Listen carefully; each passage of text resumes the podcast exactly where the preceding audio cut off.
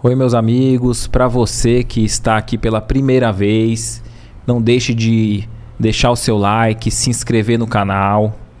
A gente sempre gosta de lembrar que para você ter um contato mais direto conosco, até mesmo enviar sugestões para o próximo tema, para os próximos podcasts, mande uma mensagem para nós através do Instagram.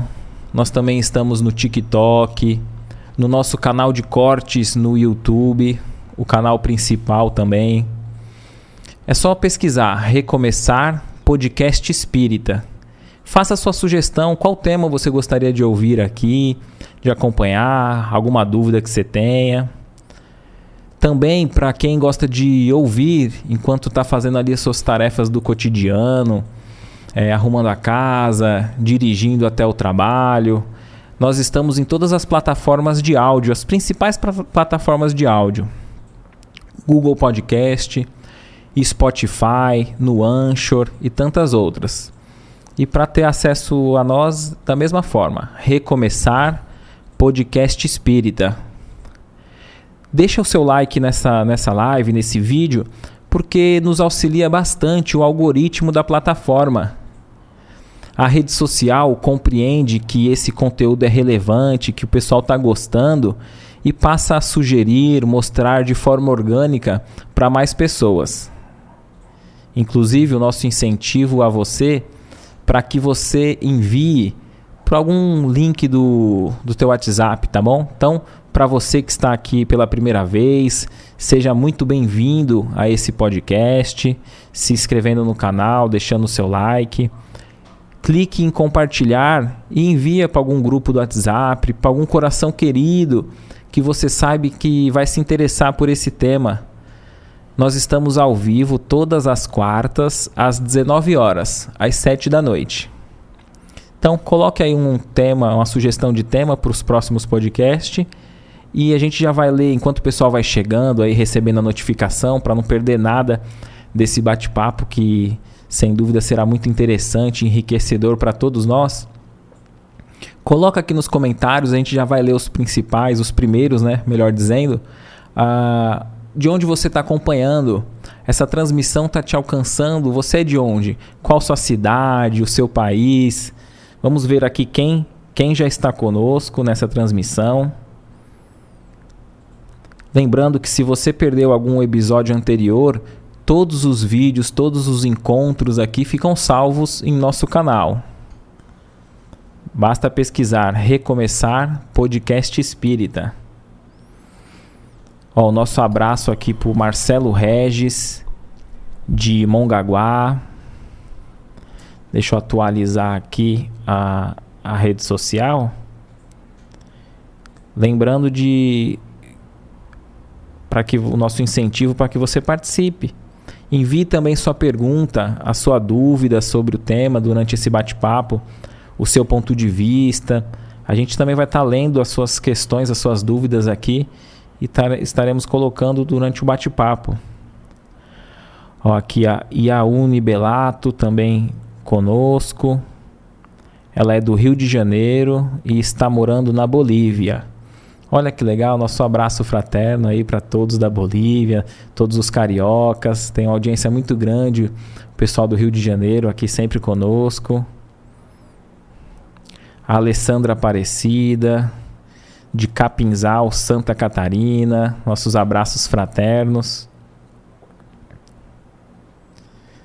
Aqui o meu, a minha rede social aqui tá com um pouquinho de delay. Ó, aqui tá chegando agora, ó. A Maria Almeida de Portugal, de Porto. Nosso abraço também. Sejam todos muito bem-vindos aqui para esse bate-papo. E hoje a gente tem a alegria aqui de receber o Márcio Luz, Obrigado, Márcio, por ter aceito esse, o nosso convite e ter vindo até o nosso estúdio aqui para esse, esse bate-papo. Gratidão. Eu que agradeço, Éder. Obrigado. E já está indo longe, hein? Um ano de programa. Sim, você vê já só. Já está bem longe. Parabéns. Que e Deus a gente, abençoe. A gente, a gente se surpreendeu bastante com, com a audiência de fora do, do, do Brasil. A gente faz, às vezes, o, o fechamento. Chegou para a gente do, do Spotify e atingiu 21 países. Então a gente fica bem, bem contente, né? E, e grato aos amigos que, principalmente da região aqui, né, que a maioria dos convidados é aqui da Baixada Santista que tem aceitado o convite, tem vindo, tem auxiliado. Então esse é um, é um projeto de todos e a gente fica muito feliz com esse Não, alcance. Parabéns, né? parabéns pelo, pelo, pela iniciativa, parabéns pelo trabalho, parabéns pelos resultados. E acredito que é, todos nós do movimento espírita, Casa Espírita, precisa aprender a utilizar esses recursos da tecnologia atual, né? Tava te falando, comentando agora com você agora há pouco, antes da gente começar, das nossas dificuldades lá no centro, que a gente faz a transmissão pelo Facebook, né? mas sequer conseguimos colocar ainda no YouTube por falta de qualificação técnica. Sim, Nossa sim. lá. Mas é, vamos até pegar um pouco da tua ajuda aqui, do teu pessoal, para a gente melhorar. É, se todo mundo está usando esse recurso, é, nós do movimento espírita, da casa espírita, do ideal do evangelho, precisamos usar os montes também. Sim, eu estava vendo uma vez o, o, o Haroldo falando assim, né, que o Allan Kardec, na época dele, ele usou o que tinha para divulgação, para propagação do, da doutrina, né? Então, livros ali, e ele fundou a Revista Espírita, que era o que ele tinha ali para divulgação. É, Jesus, quando ia falar com o pessoal, subia no monte para que alcançasse mais pessoas, né? E nas casas espíritas, eh, a gente se habituou a ter o jornalzinho da casa, né? Que é válido, é útil e não estou dizendo que deve parar, né? Mas a tecnologia vindo, a gente faz uso dela para às vezes assistir um jogo de futebol, falar um com os outros, né? E por que não desenvolver em toda a casa espírita um, aquelas que O ideal do espiritismo, é ótimo. que talvez É, assim, às vezes a gente vê que tem casa que tem a dificuldade às vezes até de ter um, um sinal do de Wi-Fi É. e a gente compreende por causa dos custos, né, da, dos gastos ali. Mas acho que fica, foi bom você ter tocado nesse assunto, acho que fica um incentivo para É, mas às vezes falta mesmo é aquela pecinha inteligente para lidar com o. Porque, é, por exemplo, eu também sou leigo no assunto. Eu sou usuário né, de ESC, Enter, só isso e mais nada. né? e quando a gente foi fazer o processo lá, a gente apanhou bastante. Para colocar no Facebook só isso, um negocinho simples, né? Mas a gente apanhou. E ainda de vez em quando a gente apanha. Para fazer a extensão do, do Wi-Fi, porque não chegava, daí a rede caía, então a gente apanhou. Então falta um pouquinho de, de, de, de um- de alguém que tenha manejo, entendimento dos recursos, né, que a cada dia que passa se aperfeiçoa numa velocidade muito grande, para levar isso para dentro da casa espírita. Não. Mas é extremamente válido. Perfeito. extremamente A, a gente também aqui não é não é a nossa área de, de, de, atu- de atuação, de, prof, de, de profissão, mas a gente, como curioso ali, a gente aprendeu um pouquinho. Então, o que a gente puder passar Legal. dentro dos nossos, dos nossos conhecimentos aí que a gente foi apanhando ao, ao, ao longo dos anos aí, a gente depois troca uma ideia e vamos estar à disposição, viu? Boa, vai ser muito útil. Obrigado. É, antes da gente entrar no, no, no tema, no bate-papo, né? Se pudesse fazer uma, uma prece de abertura pra gente. Claro, claro, claro.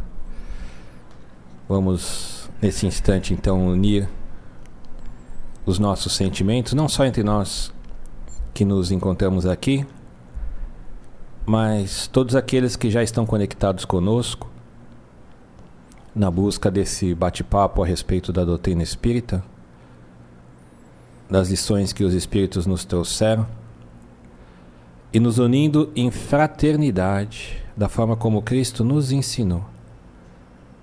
Nos elevamos até Ele para lhe agradecer pela bênção sagrada da vida, pela alegria de existirmos, pela felicidade de estarmos já unidos por um ideal superior que vai unindo os nossos sentimentos, os nossos corações, as nossas almas e pouco a pouco nos transformando em pessoas melhores, em almas melhores, um pouco mais próximos de Deus e um pouco mais felizes. Obrigado, bondoso Criador, por todos os amigos que nos cercam, por todos os bons espíritos que nos amparam, que nos dirigem, que nos educam, que nos corrigem, que nos confortam. Muito obrigado por todas as bênçãos celestiais e favores que dos céus vêm para nós. Que tua luz, que tua paz, que o teu amor esteja hoje e sempre conosco, Senhor. Que assim seja. Assim seja, amém.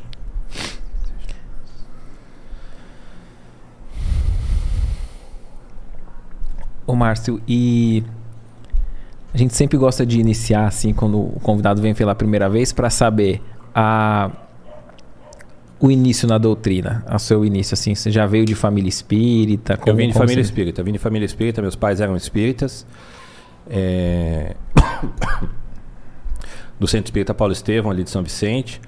Meu avô ajudou até a construir lá, meu avô voltou para a pátria espiritual há duas semanas agora. É. Ele ajudou a construir, levantar o prédio lá do centro. É... e meus pais eram espíritas, e então eu já nasci lá. Mas eu não fiquei o tempo todo dentro da casa espírita, né? Quando eu tinha uns 15 anos, era rebelde, não quis mais saber de espiritismo, não quis saber de, de religião, de Deus, eu não quis saber de nada. E larguei tudo, abandonei tudo. Passei pela evangelização infantil, passei pela mocidade lá e depois larguei tudo. Quando eu tinha uns 15 anos. Aí quando eu tinha mais ou menos uns 19, minha mãe me catou pela orelha, pegou pela orelha e falou: "Você vai Hoje não pode mais fazer isso, né? Não, não pode, pode, mais pegar é. pela orelha. Mas olha, a minha experiência pessoal foi muito positiva. Eu acho que de vez em quando os pais têm o poder de autoridade, é, pode pegar pela orelha sem machucar, mas é, mandar e o filho tem que obedecer. Minha mãe fez isso comigo. Eu, eu, eu, tinha visto uma vez o Rossandro falando sobre essa questão da evangelização infantil, é. né? De, de obrigar o, o jovem.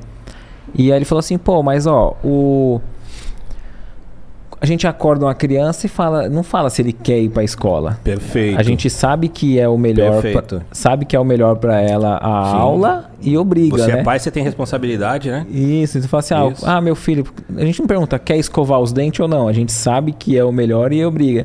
E às vezes na questão da religião, às vezes os pais é deixam um pouquinho mais leve, né? Não não pesam tanto um Mas, pouquinho o, mais. O, o Éder, eu acredito que isso é porque nós, pais, ou os pais que assim agem, não têm plena consciência da importância uh, hum. deles estarem levando o filho para uma evangelização infantil. Verdade. Não entendeu ainda assim a plenitude do trabalho e o quanto aquilo é fundamental para o hoje do filho dele, mas principalmente para o amanhã. E nem estamos falando de vida imortal. Estamos hum. falando do amanhã só aqui na vida de encarnado. É fundamental. O quanto aquilo vai contribuir para que o filho dele seja mais feliz, mais equilibrado, mais bem postado. Porque é, o nível de suicídio que tem hoje no mundo e aumentando, se alastrando. Por que, que as pessoas se matam? Naturalmente porque elas são infelizes, né? Há pouco tempo atrás conversava com uma colega e ela me falava de uma amiga dela, eu não conheço, que tinha, que tinha se suicidado. E ela falou mais ou menos assim para mim, falou, mas não é possível, ela tem tudo. Tinha tudo e se matou, como é que pode? Eu falei, não, Priscila, Priscila é minha amiga. É, eu acho que não. Ela se matou porque ela não tinha nada. Se ela tivesse tudo, ela não tinha se matado. Não, mas o pai é rico, viajava, ia para tal lugar e tinha o que fazer. Eu falei, cara, é, não é essa a essência da vida. É, ela tinha tudo isso daí que você está dizendo que é tudo na vida, mas, cara, a vida dela devia ser muito ruim, muito dolorosa. Senão ela não teria decidido abandonar a existência, né? É, ela passa por um processo extremamente difícil, complicado e não encontrou sustentação. É, quem sabe se essa criatura, ou essas criaturas, que tiram a vida, se elas soubessem que nós somos imortais. Sim. Quem sabe se elas soubessem que Deus existe? Quem sabe se elas soubessem que tem um amanhã mais colorido e que esse momento doloroso de hoje vai passar, porque tudo tem um fim. Né? É, eu sei que a dor dói, né? e quando dói para valer é difícil. Só quem está vivendo sabe onde o calo aperta. Mas quem sabe se todo esse conjunto de ensinamentos não desse a ela um suporte moral para que ela insistisse um pouco mais e talvez insistindo um pouco mais passasse aquele momento e ela superasse né, esse instante. Perfeito. Então, é levar o teu filho para a evangelização é investir o teu tempo, a tua dedicação na felicidade do teu filho de hoje e no dia de amanhã. E, e até mesmo porque é, você dizia até que o, o, o número do suicídio aumentou muito em jovens, né? Então, às vezes, esse tempo de implantar esses valores é, anulando o materialismo, né? O, o espiritual, essa, essa fase é importante, né? É, é. De, isso aí. De, de incentivar. É por isso que eu agradeço minha mãe, que me catou pela orelha com 19 anos. Na hein? hora você reclamou do puxão, né? Ah, mas eu não tinha o que fazer, eu tinha que obedecer.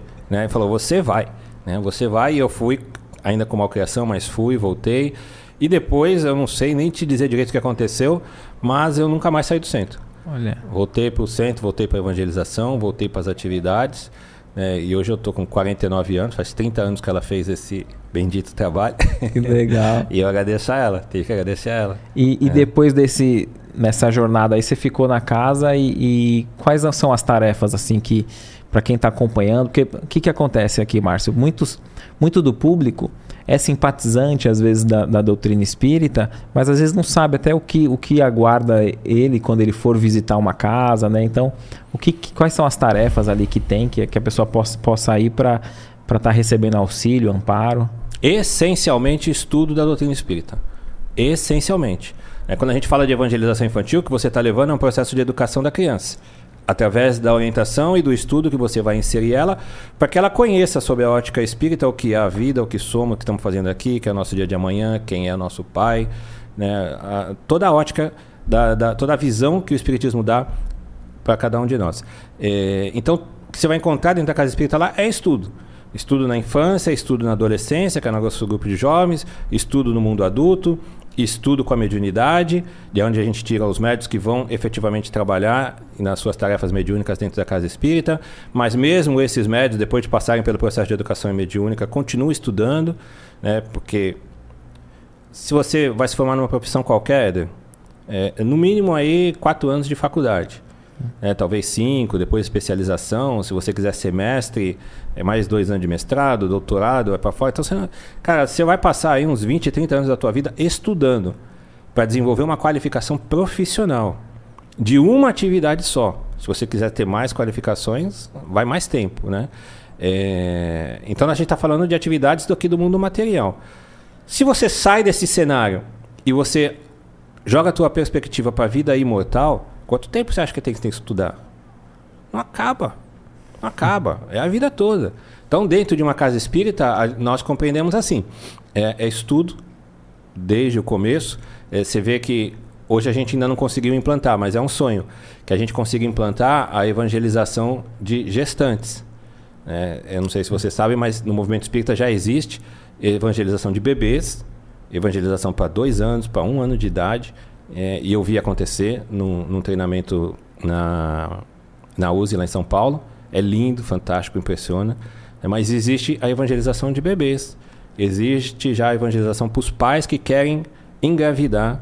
Ou seja, o processo de levar o conhecimento da doutrina espírita ou da realidade da vida sob a ótica do espiritismo, ele começa desde lá do princípio. E não para nunca. E, Não vai acabar nunca. E aí a, a mãe ali já está gestante e aí é, é falado do evangelho ali, passado o conhecimento para a mãe, mas também pro, pro, pro feto. Naturalmente, né? É, o espírito está ali, né? O espírito, ele não vem Mas só é lá na mas é hora uma que vai reunião nascer. Uma reunião comum. Não tem nada de diferente. te- é, existe diferença sim, né? No processo, no método que se utiliza. É, se você pedir para que eu vá fazer uma evangelização de bebês, eu não vou conseguir. Tá. né? Criança de dois anos, de três anos. E eu te garanto, eu assisti, não é qualquer um que consegue fazer o que eu vi aquela evangelizadora fazendo. Você precisa ter treinamento, você precisa ter tato, você precisa ter habilidade, né? você precisa se preparar para realizar aquela tarefa. Não é coisa que qualquer um faz. Desculpa. Então não é coisa que qualquer um faz. Mas é possível ser feito. Né? Por pessoas devidamente qualificadas, é possível ser feito. Assim no bebê, também na gestante. Porque a gestante está ali, está o pai, está a mãe, e o filho também está presente. O espírito faz parte do laço familiar, né? Ele não fica alheio ao processo de gestação. Né? Ele está ali e já pode receber orientação, naturalmente que sim. Ô, Márcio, a doutrina assim é tão rica para nós, né, que você consegue imaginar o destino que a nossa vida teria tomado, no caso do teu exemplo ali que a tua mãe te puxou de, de volta ali para a doutrina, se se não tivesse feito isso. Ah, eu, eu, eu, eu às vezes costumo falar com as pessoas mais próximas, assim, né? Não sei, talvez eu nem tivesse mais aqui. Talvez eu nem tivesse mais aqui, não sei, porque caminhos eu teria enveredado. Allan Kardec ele nos ensina que nós temos condições não de conhecer conscientemente as circunstâncias e os fatos das nossas vidas do passado, mas a gente tem total condição de conhecer a nós mesmos, analisando aquilo que a gente tem dentro da gente, o que a gente foi lá no passado. Né? aqueles, aqueles atos, aqueles impulsos, aquele comportamento que hoje a educação que você recebe, a educação iluminada agora pela doutrina espírita, está te tornando uma pessoa melhor e você poda aquele comportamento, aquelas atitudes, você vai sufocando aquela maldade dentro de você. Mas se ela está aqui, é porque no passado você vivia, né? É porque no passado eu era assim, eu fazia, eu tinha esse comportamento. Então, eu sei que não era coisa boa. Sim, eu tenho certeza sim. que não era coisa boa. É, então, agradeço só a Deus por ter nascido dentro de uma casa espírita, porque talvez, se a orientação me pegasse no meio do caminho, com 15 anos, 20 anos, sei lá, talvez já era.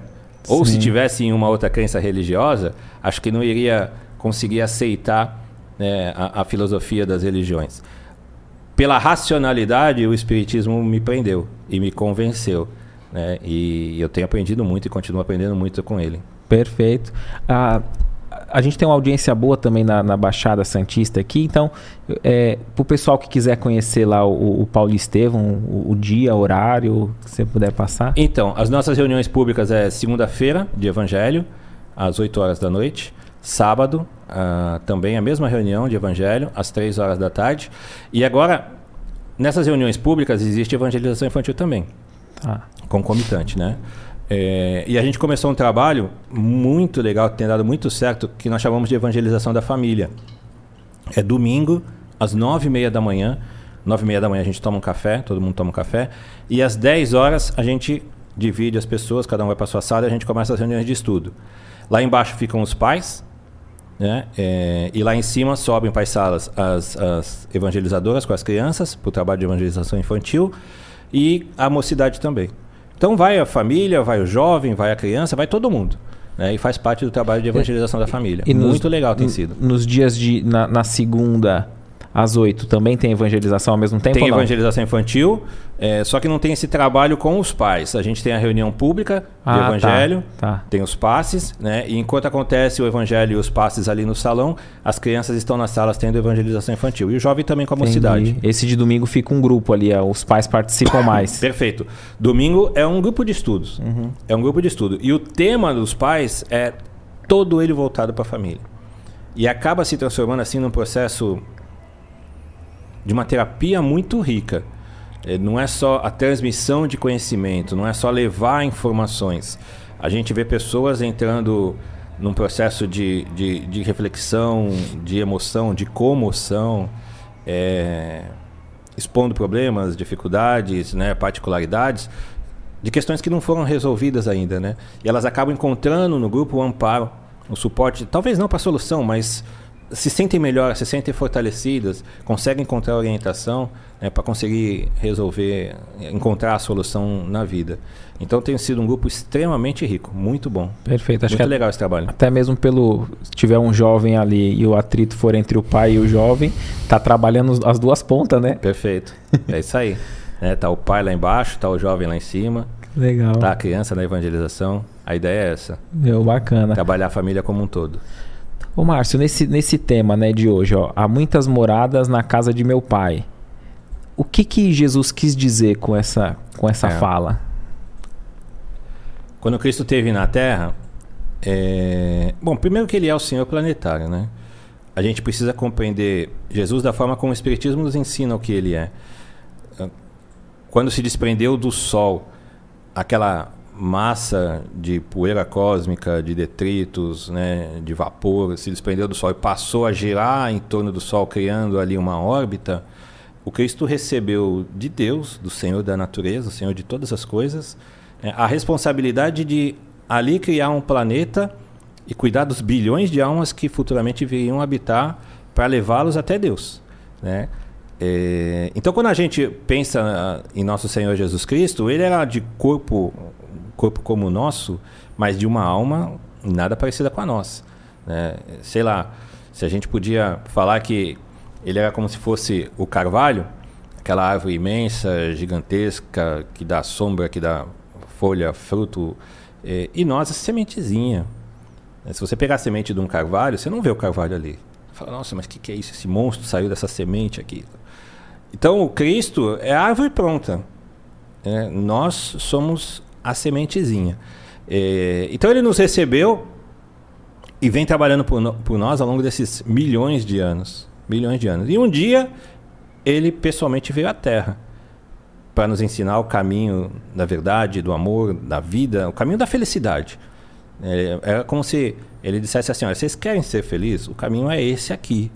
Faz isso aqui, que o que te espera ali na frente é a felicidade plena.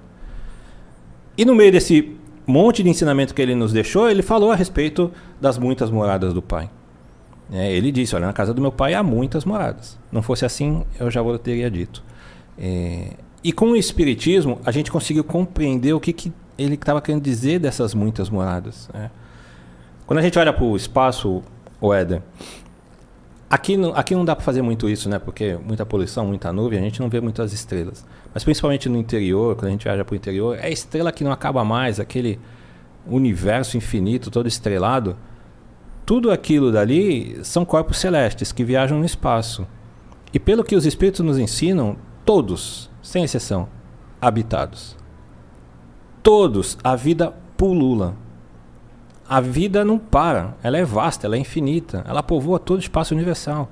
Porque a casa de Deus o que, que é? É o universo. É o universo. E essas estrelas foram colocadas lá para quê? Para a gente ficar olhando para elas? Não foi, né? Ela tem uma finalidade. Deus não faria algo inútil. Nem nós fazemos nada inútil, né? Ninguém constrói um prédio imenso para usar um apartamento só e o resto deixar vazio. Ninguém faz isso. Então, se nós não fazemos isso, imagina o, o, o Senhor do Universo, né? Então, todas aquelas casas deles são habitadas. São habitadas, têm vida, têm seres inteligentes, alguns muito melhores do que nós, outros iguais a gente, outros inferiores a gente, é, mas todas elas habitadas. E aí veio o Espiritismo trazer para nós o que significava aquele ensinamento do Cristo de uma forma muito mais clara. Lá no livro Evangelho segundo o Espiritismo, Logo no começo do Evangelho, tem um capítulo que fala sobre isso. É, e talvez Allan Kardec ele era pedagogo, ele era professor. E talvez o fato dele ter colocado aquilo logo no começo tinha uma intenção, que eu imagino, só imagino, que tenha sido mudar o nosso ponto de vista. É, você começa estudando o livro o Evangelho, ele começa lá falando sobre, sobre Jesus Cristo, sobre a realeza, sobre a sua natureza, fala sobre as três revelações, né? fala um pouco sobre o ponto de vista. E logo na sequência já coloca as muitas moradas. Por quê? Talvez porque ele queria que desde o começo a gente começasse a mudar o ponto sobre o qual a gente enxerga a nossa vida aqui na Terra. Não ficar olhando só para nosso berço e nosso túmulo, esse espaço restrito né, que separa aqui o nosso berço do nosso túmulo. Não. Mas olhar para o espaço universal, olhar para a vida imortal que temos, olhar. Porque sem a imortalidade, os ensinos do Cristo não fariam muito sentido, né? viver o bem, viver o amor e a caridade, na verdade não ia fazer muito sentido se a vida efetivamente acabasse com a nossa morte. Perfeito. Né? É, que sentido faria, por exemplo, você abrir mão do teu sossego, da tranquilidade, da tua, da tua alegria no teu seio familiar, né? E de estar tá envolvido ali com aqueles para se dedicar a outros que estão em sofrimento e em dificuldade. Perfeito. Você dizia desse início para a gente compreender é, Jesus, né? A sua tarefa ali, o, o vínculo, e ele já estava vinculado com a Terra desde o início. É, o Espiritismo é reencarnacionista. Jesus já havia reencarnado ou, outras vezes ou essa que nós conhecemos ali no Novo Testamento foi a primeira e única vez que, que Jesus esteve não, na Terra? Não, naturalmente que não, né? Nosso mestre, nosso Senhor, ele conquistou essa posição à custa de seu esforço. Ele não teve nenhum privilégio né, na criação de Deus. É, ele chegou aonde chegou, naturalmente que passando pelas experiências e vencendo todas elas. Né? Ele é o que é hoje é, porque conquistou isso, porque mereceu. Né? Chegou nesta posição, óbvio, com a misericórdia do Criador, com a bondade, com todos aqueles que os auxiliaram, mas é, não, não, há privilégios, né? Deus não cria anjos. Né? Ele criou todos de forma igual, simples e ignorantes, e nós vamos evoluindo conforme os nossos esforços e pela força das coisas também. Quando a gente não evolui pelos esforços, a força das coisas vem empurra para a gente crescer. Mas essa, essa, esse processo de evolução dele se deu na Terra ou não, em outros? Não, né? Na casa do Pai há muitas moradas, né? Sim, sim. a Terra foi uma morada que Ele mesmo criou. Perfeito. O próprio Cristo criou. É, habitamos nós aqui, aqueles espíritos que são primitivos da Terra, aqueles que tiveram aqui as suas primeiras encarnações como seres humanos. Emmanuel fala disso no livro A Caminho da Luz. É, no livro A Caminho da Luz, Emmanuel comenta a respeito disso. Os espíritos que vieram primitivos aqui da Terra e outros que vieram de outros mundos, intelectualmente já melhores do que o nosso, mas moralmente ainda atrasados. Aqueles mundos atingiram determinados estágios de evolução em que estavam se tornando melhores. O bem começaria a suplantar o mal.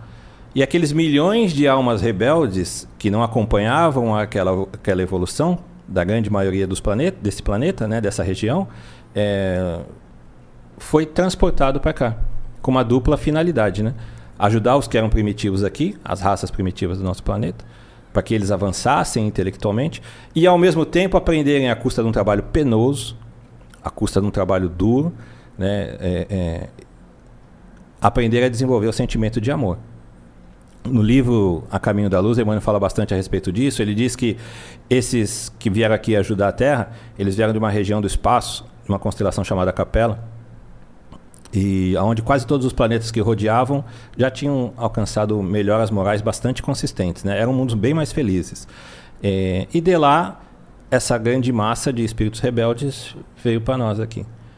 Foram aqueles povos mais inteligentes do passado que deram um grande avanço intelectual e cultural para a Terra, né? que estabeleceram os princípios da civilização lá na nossa história. É, e muitos deles, segundo também Emmanuel, conforme está lá no livro, já voltaram. Né? Depois seria, de seria, aquele, seria aquele, aqueles povos do egípcio, esses conhecimentos? É, segundo Emmanuel, uh, uh, eles se estabeleceram na região da Ásia, principalmente na região da Ásia, é, ali na Índia, no Egito, em Israel, e acabaram se estendendo um pouco para a Europa também, onde formaram os povos arianos, deram origem às raças brancas, né? E dali se espalharam para o mundo. Mas a, a, gente pode, não pode asseverar que regrediu, né? Porque o, o Espiritismo diz que o espírito não retrocede. Mas esse. Como que a gente pode compreender essa questão do, do, do espírito estar tá habitando uma morada mais elevada e depois ele vir. Seria mais ou menos então, como se hoje nós fôssemos. Eles não regrediram, eles mudaram de casa, né? Sim. Foram forçados a mudar de casa, não foi uma, uma mudança desejada né? Mas eles foram forçados. Inclusive foi daí que surgiu aquela aquela lenda, aquela crença, né, do paraíso perdido. Foram expulsos do paraíso porque cometeram pecado, não podiam mais morar lá, daí foram exilados, tiveram que é, é, conquistar o seu sustento através de um trabalho pesado, árduo, difícil, né?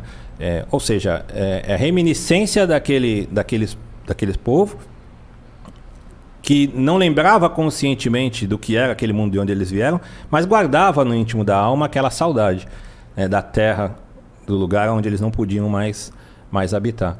E foi ali que surgiu essa, essa ideia, essa, essa, essa crença do, do paraíso perdido, né? terem sido expulsos do paraíso. E, e, muitas religiões falam sobre o fechamento de um ciclo, né? Uns falam, ah, era de aquário, é... qual que é o da messiânica, Kaique? era da noite e tal. Então a gente vê que bastante religião compreende esse, esse momento de transição, né? A, a Terra está passando por esse momento que, que, Olha, que houve em Capela. É, Allan Kardec ele ensina para gente lá no Evangelho, é, não só no Evangelho, em outros livros da codificação Nossa, também. Se quiser mais água daqui, ó, pode pegar. Obrigado, obrigado. Ele ensina para gente é, que os mundos têm eles não são iguais, absolutamente iguais, mas têm características próximas. E por conta dessas características próximas, ele acabou criando uma, uma espécie de fase né, é, de evolução dos mundos. Então tem os mundos primitivos, que a Terra já foi um dia, e a gente conhece bem, nossa pré-história relata como é que foi isso. Tem os mundos de provas e expiações, que a gente conhece bem também, que é o que a gente vive. Né? É... Os mundos primitivos são destinados às primeiras encarnações dos espíritos na condição de seres humanos. Os mundos de provas e expiações já existe uma evolução, intelectual que seja, mas já há uma evolução, já há um progresso. Nós não somos mais primitivos. Às vezes a gente se parece com primitivo, mas não somos mais. Somente no trânsito, né?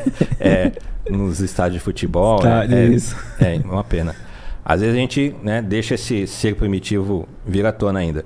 Mas nós já não somos mais primitivos, né? A gente já tem uma noção de civilização, bons sentimentos já começam a se desenvolver na gente, alguns são capazes de sacrifícios em favor do próximo. Então já existe um progresso, já existe uma evolução. Nos mundos de regeneração, onde o mal começa a ser sufocado pela presença dos bons. Né? O bem aqui na Terra, ele já existe, ainda que de forma esparsa, mas muito timidamente. O mal domina. Mal domina. A delinquência, a corrupção, o crime, é, vaidade, ambição, orgulho, todos os nossos defeitos do egoísmo ainda imperam, infelizmente. Por isso que a gente sofre tanto. Nos mundos de regeneração, o mal ainda existe. Ele não foi extirpado, mas ele é sufocado. As almas que lá habitam trabalham incessantemente para se tornarem seres melhores, né? E quem não se adapta, segundo os espíritos nos ensinam, volta para os mundos é, é, de provas e expiações. É, depois de regeneração tem os mundos felizes, onde o mal foi suplantado, e acima dele os celestes, onde só tem espíritos puros, né? Aqueles que atingiram o grau máximo de evolução. Então nós aqui na Terra, eu gosto de falar isso, mas tem gente que não gosta de ouvir. Tem ninguém atrás da gente, cara. Só os primitivos. Só os caras da caverna. Né? Então, nós estamos ainda no princípio da evolução. A gente está no, nos primeiros degraus da evolução.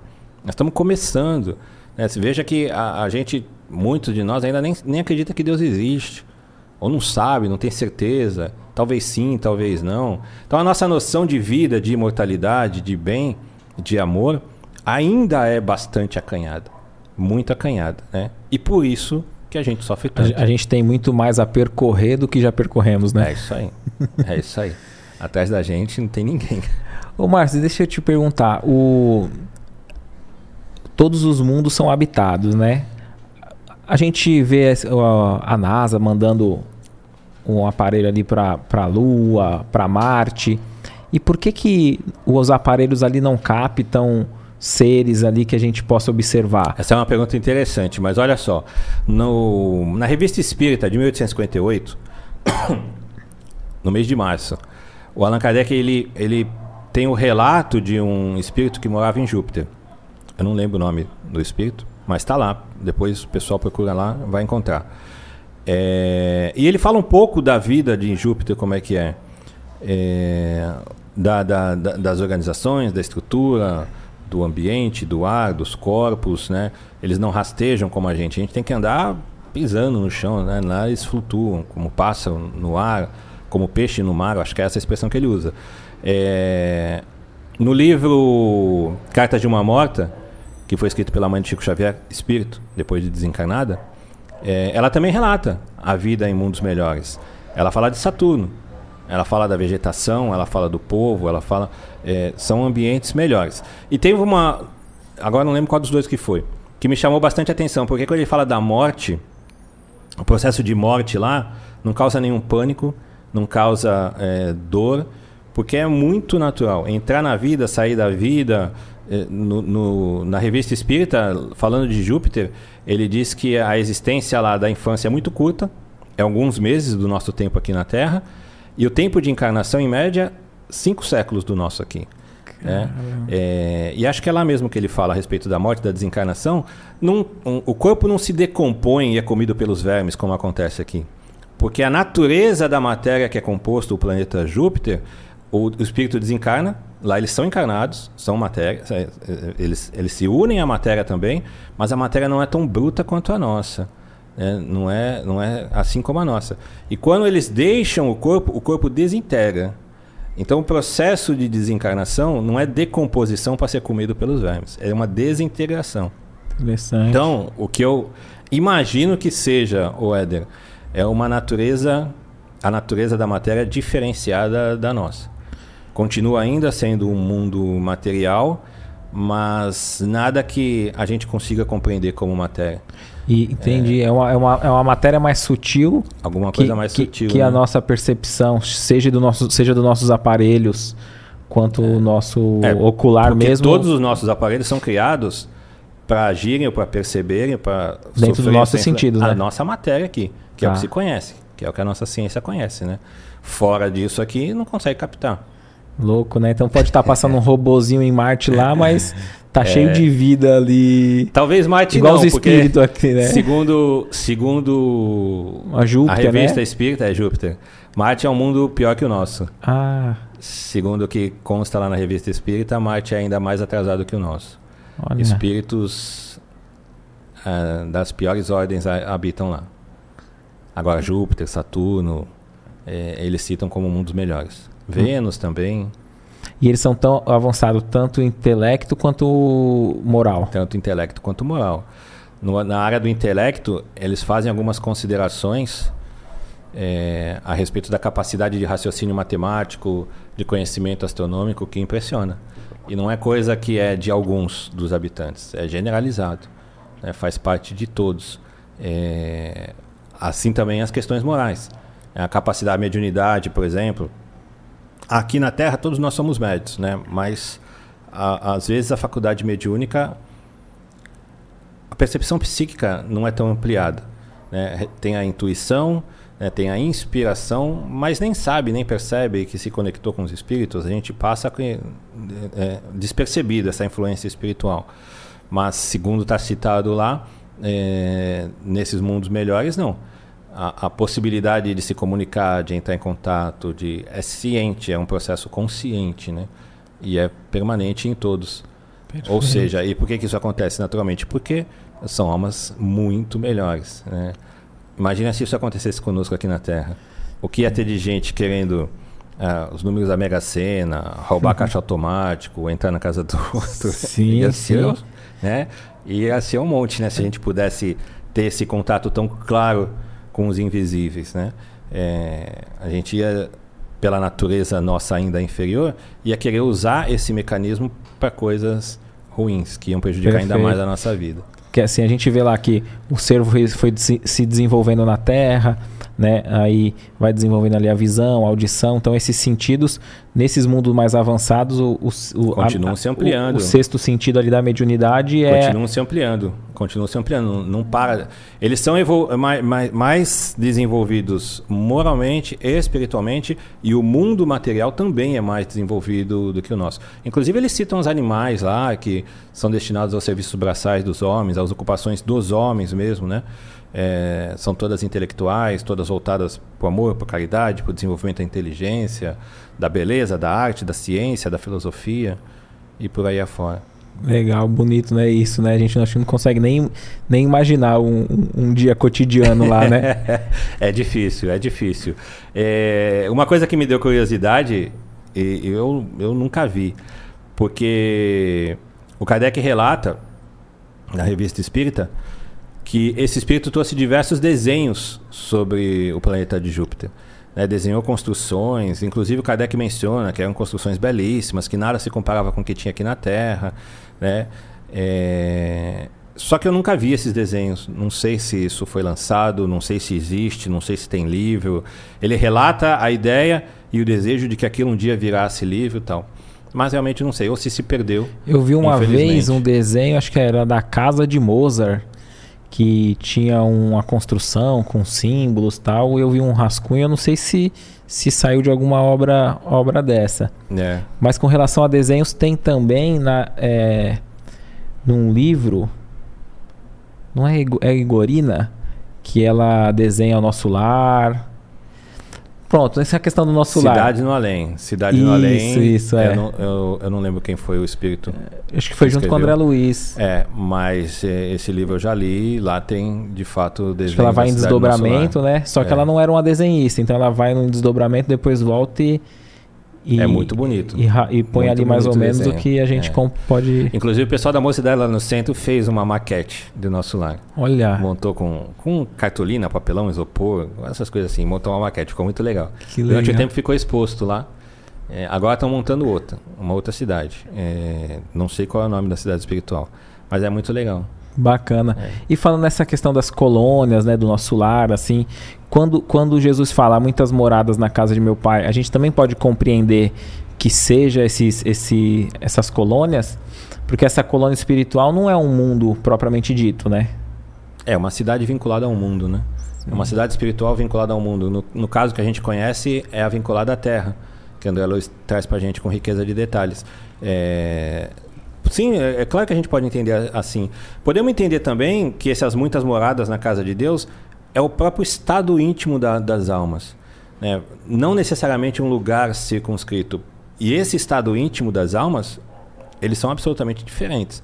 Dependendo da nossa vida, do que a gente faz, do bem ou do mal que a gente, que a gente planta, a gente constrói esse mundo íntimo, o céu ou o inferno. E entre o inferno mais doloroso e o céu mais sublime, existe uma variedade infinita aqui de matizes, né, de combinações. E que cada ser humano está vivendo. Né? Você pode estar do lado de uma pessoa, qualquer duas pessoas estarem do lado uma da outra, e uma está num verdadeiro estado infernal. Né? Pelos erros que cometeu, pelos crimes que acabou cedendo aos impulsos, né? pela maldade que deu para a vida, a vida vai devolver a maldade. A vida não erra, ela devolve para nós tudo aquilo que a gente dá para ela. É, e o outro pela resiliência, pela resignação, pela fé em Deus, pelo amor, pela caridade, pela paciência, pode estar vivendo num estado de espírito celestial. É, talvez habitem o mesmo ambiente, o mesmo lar, debaixo do mesmo teto, mas vivem em mundos diferentes, né? Perfeito. A gente pode encarar sobre essa, sobre essa ótica também.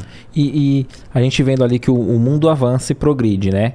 E aí os moradores aqui do planeta Terra estão nesse grau aí de provas e expiações, né? E aí você nos, nos disse que tenha o, o degredo, né? Então aqueles que não estão acompanhando a evolução, é. eles vão ali para. É, mas veja bem, não é regressão, né? Sim. Eles são obrigados a mudar de casa, mas eles não regredem. Sim, sim. Eles continuam no mesmo ponto de evolução que eles se encontram. Só que a casa onde eles habitavam se tornou digna de ser mais feliz. Sim. Mas eles não. É, então, naturalmente, eles têm que. Eles vão num, num, mundo onde as pessoas vibram igual ele ali, né? É, isso e, aí. Agora, a gente pode nos empenhar dentro dessas. Melhor, nos melhorando a ponto de é, antecipar a nossa ida para um mundo, é. mundo mais avançado ou não? Eu não diria que a gente pode, eu diria que a gente deve. eu diria que a gente deve, porque qual é a finalidade da vida na Terra? A gente não está aqui para ganhar dinheiro, construir casa, casar, fazer escola. Não, é, isso não é finalidade. Isso é ferramenta. Isso é meio, não é o objetivo. Nosso objetivo é chegarmos mais próximo de Deus, é nos melhorarmos como ser imortal que somos. Né? Nossa, nossa finalidade é essa: é chegarmos na felicidade e tanto mais rápido quanto mais rápido, melhor. E a gente vai ser mais veloz nesse processo de aprendizado e de melhoria íntima quanto mais a gente se esforçar, quanto mais a gente se dedicar. Se a gente relaxa, como em tudo na vida, né? se a gente faz um trabalho mais relaxado, não tem dedicação, o resultado demora mais para vir, né? E se a gente não fizer trabalho nenhum, pior ainda, é que o resultado não vem mesmo. Nessa questão moral, nessa questão de evolução espiritual, não é diferente. O processo é o mesmo. Aqueles que se empenham mais, que se esforçam mais pela resignação, pela aproximação com Cristo, pelo desenvolver a fé em Deus, em aprender a exercitar o amor, naturalmente que terão o, o, o, seu tempo de evolução encurtado, né? É claro que quando a gente fala de tempo de evolução, não é meses, não é anos, nenhuma encarnação. É, são milhares de anos, são séculos e milhares de anos. Mas, naturalmente, quem se esforça mais, é, chega mais rápido, né? Perfeito. Quem, quem prefere ficar na rebeldia, fica para trás. A gente às vezes fala da, sobre a reencarnação e a gente vê muito comentário aqui na, na página, o pessoal assim, cansado, né? Falando, ah, eu não quero voltar mais para esse mundo, eu não quero voltar mais para cá. É, o que, que você poderia dizer algo relacionado a isso? E assim, quando você descreve um mundo ditoso, um mundo avançado, lá tem alegria, não tem crime, as pessoas não se amam, não tem, tem aqui. não tem as doenças, né? Aí assim, é como se fosse uma propaganda assim, todo mundo fala assim, eu quero ir pra lá, né? Fica assim, eu quero, é como se fosse aquela propaganda de condomínio eu também PC, né? de ir pra lá. Eu quero ir pra lá. É. E aí, Deus seria injusto ou, a, ou esses habitantes de lá percorreram o que nós estamos percorrendo? É, então, o que os Espíritos nos ensinam é que as portas estão abertas, né? É, ninguém foi privilegiado, nenhum deles. É, e nem nós estamos esquecidos, de forma alguma. As portas estão abertas. Todos os ensinamentos que os Espíritos nos dão é de que a gente pode, e aliás, deve. Quando Cristo falava assim, né, do reino dos céus, e ele prometia o reino dos céus para aqueles que fossem bons, para aqueles que conseguissem ouvir, era isso que ele estava falando. Né? Qual que era a proposta do Cristo? Não era nos levar para o reino dos céus? Ele não queria que a gente se esforçasse para chegar lá? É isso. Né? Só que hoje os Espíritos. Desculpa. Só que hoje os Espíritos explicam de uma forma um pouco mais nítida, por conta da nossa evolução intelectual atual, a capacidade de compreender né, coisas um pouco mais abstratas, é, então eles deixam um pouco mais claro o que é esse reino dos céus, o que, que é esse estado de felicidade. Mas a proposta do Cristo permanece a mesma, não mudou. Né? Ele quer que a gente vá habitar o reino dos céus.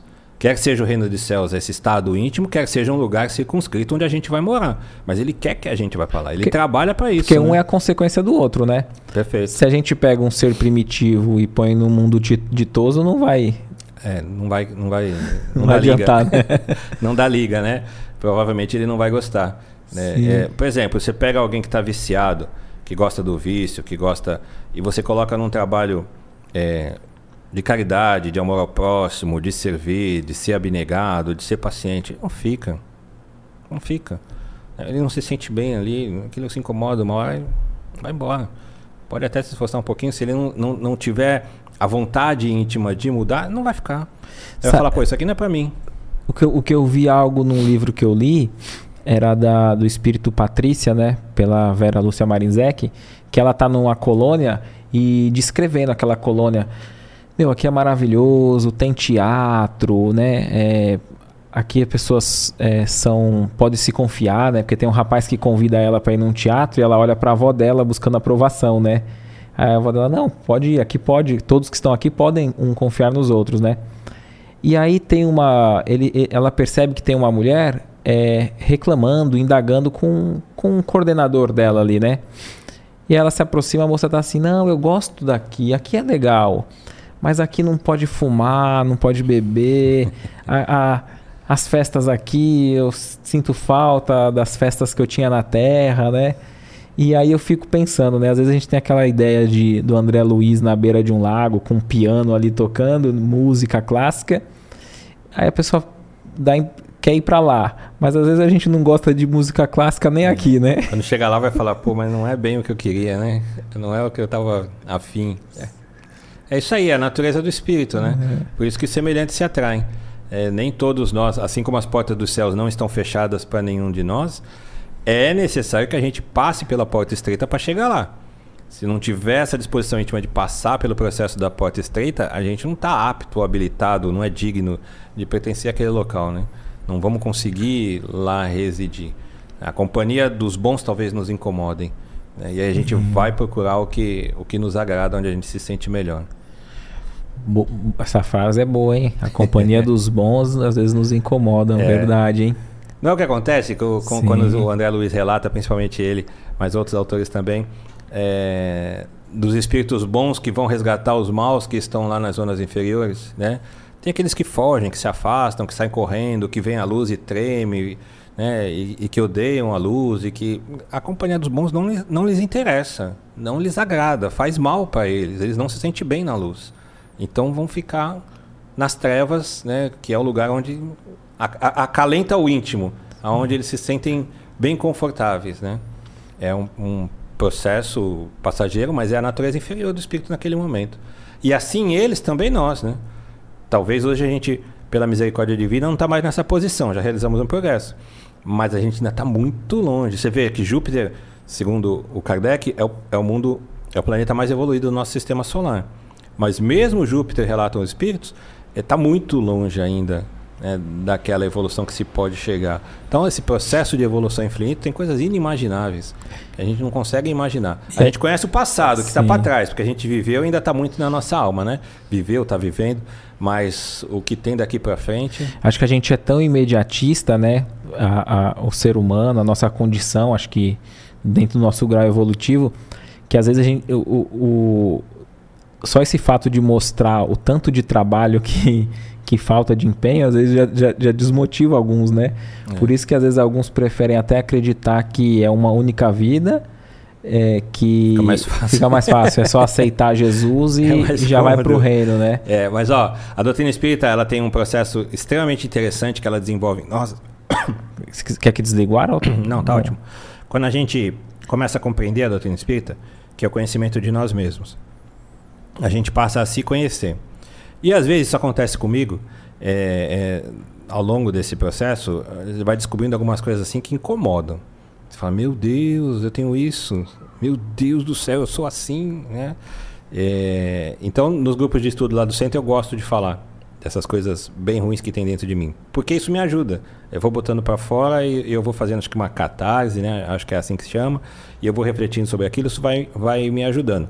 E quantas vezes, Quando a gente está dedicado no processo lá de vigilância e de oração, que o Cristo nos, nos recomendou, para que a gente não caia em tentação, quantas vezes a vigilância, a consciência fala, desperta e fala, Márcio, para por aqui. Mas o íntimo da alma, a maldade, acostumado a errar, fala, não, de jeito nenhum, vou continuar. Aí você fica naquela luta, né? Entre a consciência que hoje está sendo iluminada, te direcionando para um caminho melhor.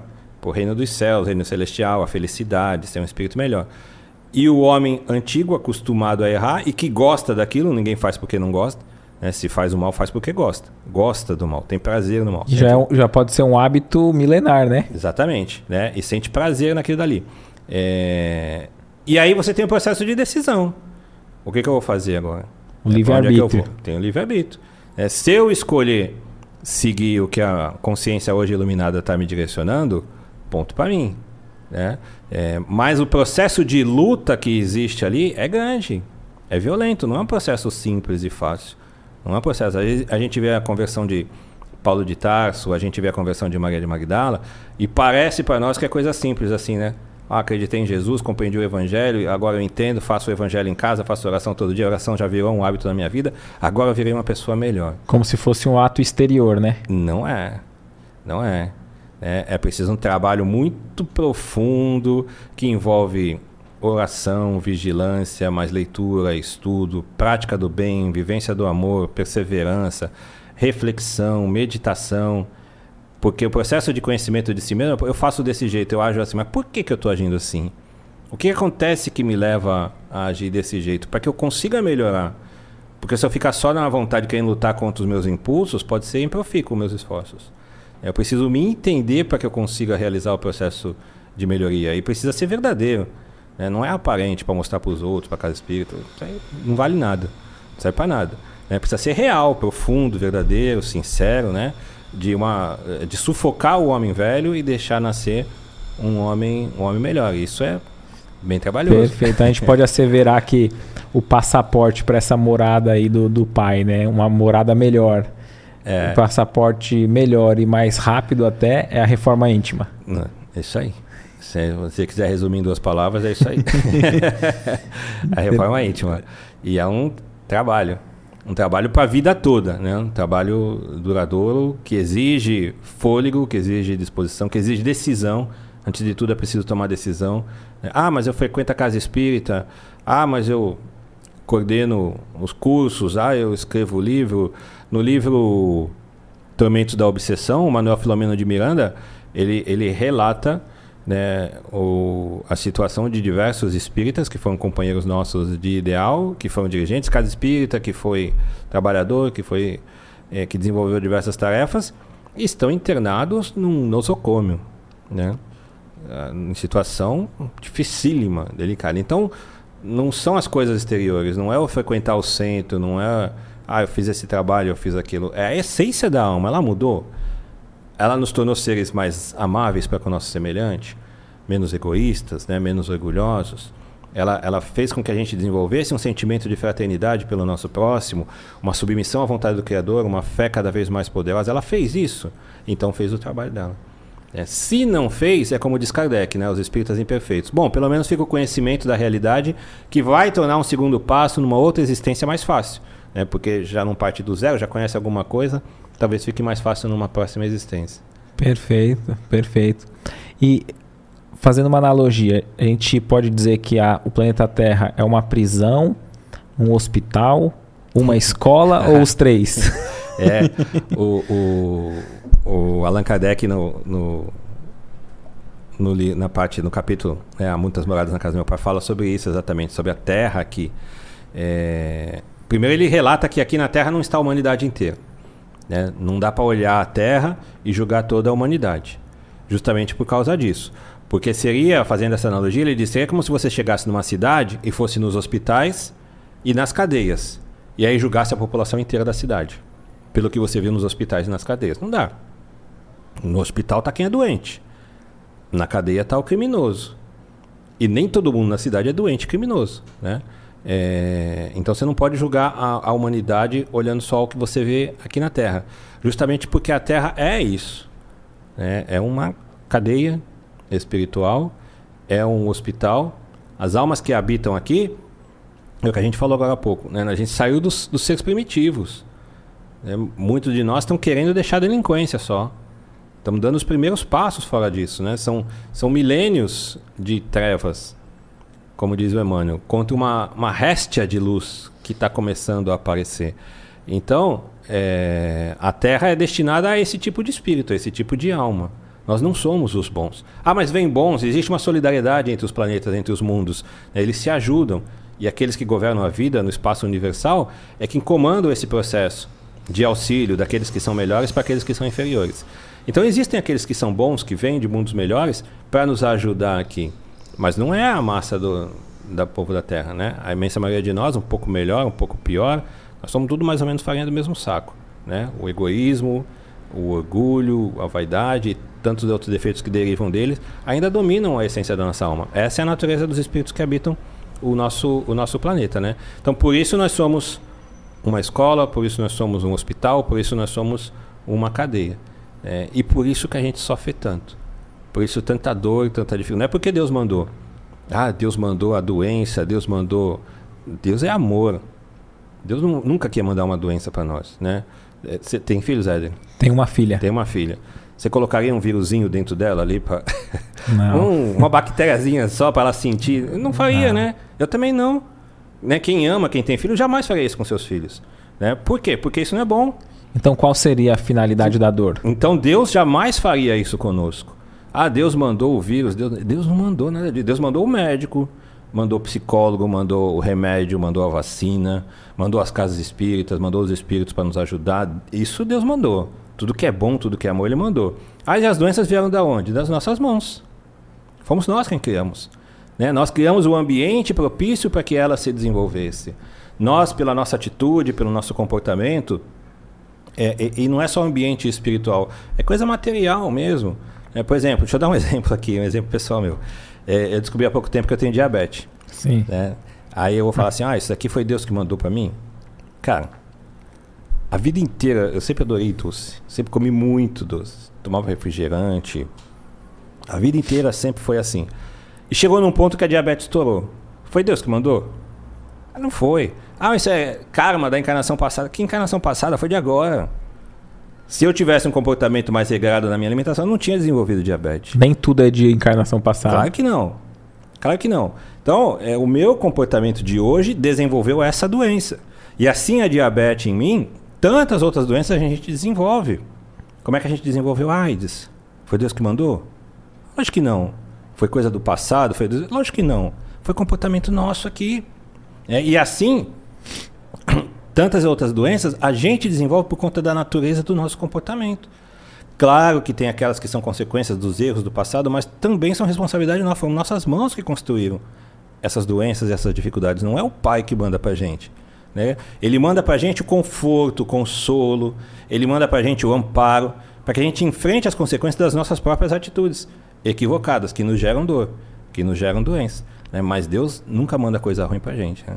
Perfeito. Ele manda só amor. Na, na questão do, do, dos mundos, o planeta Terra ainda é um mundo muito material, né? Materialista, os, os seus habitantes. E, mas a gente vê que tem a lei de conservação, né? Que a gente tem esse olhar para o material.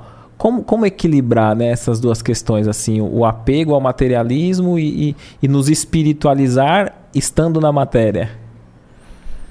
A gente precisa da, da lei de conservação, a gente precisa daquele instinto que nos impulsiona a conservar a nossa vida para que a gente exista o maior tempo possível aqui, né? É, porque se com essa lei a gente já encurta muitas vezes, às vezes nem é só pelo suicídio, né? Às vezes é pelo estilo de vida arriscada, às vezes violenta, agressiva. Às vezes a pessoa não se suicidou, mas estava andando a 120 no meio da cidade de carro. A chance de morrer é enorme, né? Prudência, não, tá, não, né? não é programado, não é planejado, não é coisa de outra vida, são equívocos. É, então, se mesmo tendo o instinto de conservação a gente já se mata, né, encurta a nossa vida tantas vezes, imagina se a gente não tivesse. Né? E a gente precisa viver aqui. O espírito precisa estar vinculado a um corpo material, porque a forma como o Criador, na sua sabedoria infinita, ele, ele entendeu que era necessário para que a gente desenvolvesse tanto a inteligência, pelas necessidades da vida material que ela vai nos impondo, quanto o sentimento pela vida de relação que a gente vai desenvolvendo com as criaturas. Então a gente precisa disso daí. Só que conforme a gente vai desenvolvendo o nosso senso moral e o conhecimento da realidade das coisas, começa a mudar a ótica sobre a qual a gente analisa aquilo. Né? Então, por exemplo, hoje a gente está falando sobre vida em outros planetas, vida em mundos melhores, superiores tal. Então, a ótica, ao longo do tempo, isso vai construindo uma ótica diferente, uma visão diferente no íntimo de cada um de nós. E os nossos interesses começam a mudar. A gente não perde o instinto de conservação. Mas a gente pode até em alguns momentos sacrificar algumas determinadas coisas, porque entende que o senso moral é mais importante, mais relevante. Eu vou dar um exemplo. Né? É, esse exemplo meu irmão deu na mocidade. Foi algo parecido com isso no último domingo. Tem um pedaço de carne. Se nós somos selvagens, né, a gente precisa se alimentar. Quem for mais forte vai ficar com um pedaço de carne porque vai se agredir e o mais forte provavelmente vai vencer. Né? Vai ficar com um pedaço de carne. Conforme você desenvolve o senso moral, você fala, cara, eu não preciso agredir o outro. De repente eu posso dividir esse daqui, alimenta eu, alimenta ele, né? Talvez seja carne demais. Então você começa a ter uma ótica diferente e você não perdeu o instinto de conservação, mas começa a aumentar o teu senso moral. É, a, a, aquele senso moral faz muito sentido para você. No passado não fazia nenhum. Você tinha carne, ah, é um monte de carne dava para dividir entre 10. Não faz diferença. Você vai matar os 10 se for preciso, porque aquela carne é sua. Né? Você desenvolveu o senso moral? Opa, peraí, eu posso dividir. Né? Talvez a gente conquiste mais carne por aí junto, sei lá. Então você começa a mudar a ótica conforme a tua consciência moral ela, ela, ela avança, sem que você perca o instinto de conservação que continua ali. Teve, teve, um, teve um filme que descreve muito assim a, a sociedade nesse aspecto dessa ganância, né? Que era um elevador, acho que é o Poço, né? O nome, ô Kaique? É. Que não sei se você já viu, é um elevador, aí tem um monte de pessoas em cada andar. E aí eles colocam comida suficiente para todos de cada andar. Só que aí quem tá no primeiro ali pega muita comida demais. Aí quem tá lá no último morre de fome, porque não chega bem. É. E, e às vezes a gente não pensa por esse ângulo na sociedade, né? Que teria Enquanto recursos... nós somos extremamente egoístas, não, nós não pensamos. É, é, o meu, é eu, sou eu, né? Se sobrar alguma coisa, é eu de novo. Sim. Então, é, é... E, e o trabalho do Cristo, trazendo o evangelho, o trabalho do Espiritismo agora, o Consolador Prometido, é justamente isso, mudar o nosso ponto de vista. Fazer com que a gente compreenda que a vida aqui na Terra faz um sentido e a gente precisa valorizá-la.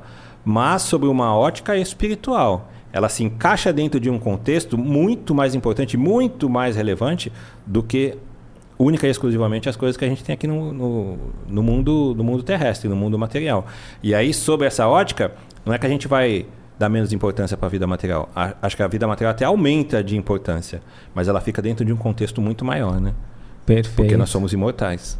Perfeito. É, a gente não vive só esse espaçozinho aqui. A gente vive muito mais do que isso. Excelente. Tem pergunta aí, Kaique?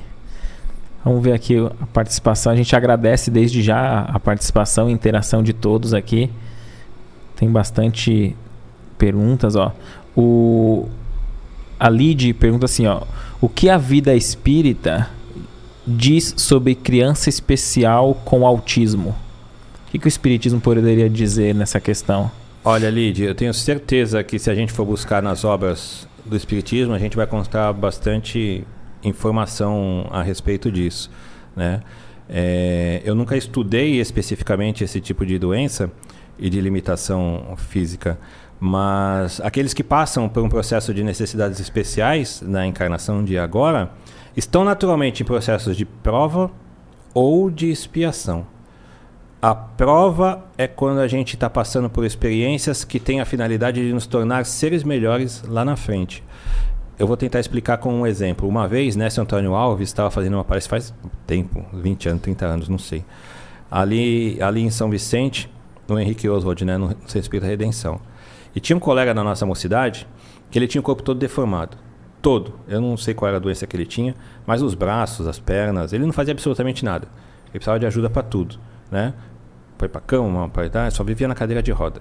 E ele era uma pessoa extremamente alegre, muito alegre, muito, comunica muito comunicativa e um desenhista excepcional. Excepcional.